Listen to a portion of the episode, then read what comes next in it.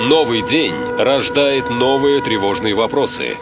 Как выжить? Что делать? Как избежать опасности? Чем это все закончится? Бежать или остаться? Что взять с собой? Как помочь родным? На все эти вопросы тяжело найти настоящие, правдивые ответы. Но мы сумели. Каждый день настоящий полковник предельно откровенно отвечает на ваши самые страшные вопросы. Отвечает полковник. Иван из Коломны спрашивает, товарищ полковник, Карабах, все, это для нас хорошо или плохо?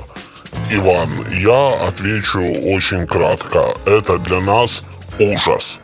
Понимаете? И э, не только для нас, а для многих сейчас э, объясню почему. Вот посмотрите. Значит, э, во-первых, это ужас геополитический. Откройте карту, посмотрите на нее внимательно. Мы только что получили еще одно недружественное к России государство прямо у нас в подбрюшье, понимаете? Прямо снизу, вот в этом вот сладеньком таком незащищенном месте, да, мы к Грузии еще получили и Армению. Ну, вы же понимаете, что Грузия, мягко говоря, она не пророссийская страна. Вот. А теперь таких стран у нас внизу будет двое.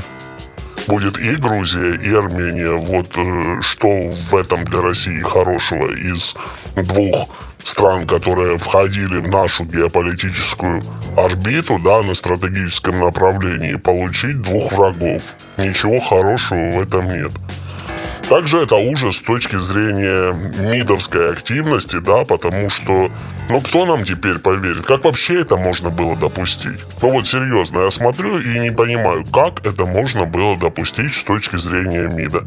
Как можно было заниматься таким попустительством и просто наблюдать? Нужно было предпринимать какие-то меры, а какие меры были приняты? Отвечаю, никаких. Просто никаких. Если бы какие-то меры принимались, то вот этого ужаса МИДовского у нас бы не было. Но учитывая, что это не первый ужас от нашего МИДа, то, скорее всего, просто нужно привыкать нам и как-то вытирать лицо и идти дальше. Понимаете, а какой это ужас для Осетии, Абхазии и Приднестровья? Вот просто представьте сюда, сидят, сейчас сидят там люди, да, смотрят новости по телевизору в Осетии, в Абхазии, в Приднестровье. И знаете, что они понимают, Иван? Они понимают, что они следующие. Вот так же точно, так же точно. За один день с ними покончат.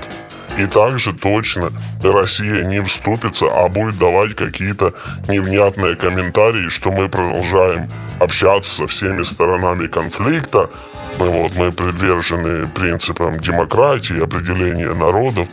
Но, по сути дела, ничего Россия для Абхазии, для Приднестровья и для Осетии оптимистичного предложить или пообещать не может, понимаете? Ну и ужас это для Владимира Владимировича, конечно, потому что, ну вот о чем теперь беседовать, я вот не представляю с коллегами по АКДБ. Ну вот о чем? Все, вот была страна, был твой протекторат, теперь этого протектората нет, ты сделал что? Ничего, развел руками, и нужно будет это как-то отыгрывать, да? Отыгрывать мы это будем, понятно, путем еще большей интеграции в Китай, да, путем еще большего сотрудничества с Северной Кореей, с Ираном, но это не то, это страны, которые никогда не были в орбите нашего влияния. А потерять Армению, ну, это как потерять Ферзя, понимаете? Так, так нельзя. Ну, мне так кажется, так нельзя. Вот. Ну и, соответственно, это еще один огромный гуманитарный ужас для самих братьев армян, понимаете? Их и до этих событий в России, вдумайтесь, проживало больше армян, нежели в самой Армении. Вообще уникальная ситуация. А сейчас с огромной вероятностью э, вообще чуть ли не все, а точнее все, кто могут переехать, все переедут. В Россию или не в Россию, не суть но ну, к нам приедут многие. Да, и с этим тоже нужно будет как-то считаться, и с этим тоже нужно будет как-то мириться. Вот, кризис, который мы сделали себе сами, своими руками, и теперь же мы будем э, разгребать последствия. Вот так. Есть вопросы? Задайте их тому, кто знает ответы. Форма для обращений на сайте нашалента.ком, а также в телеграм-боте канала «Наша лента». Спрашивайте, он ответит. Нашалента.ком Коротко и ясно.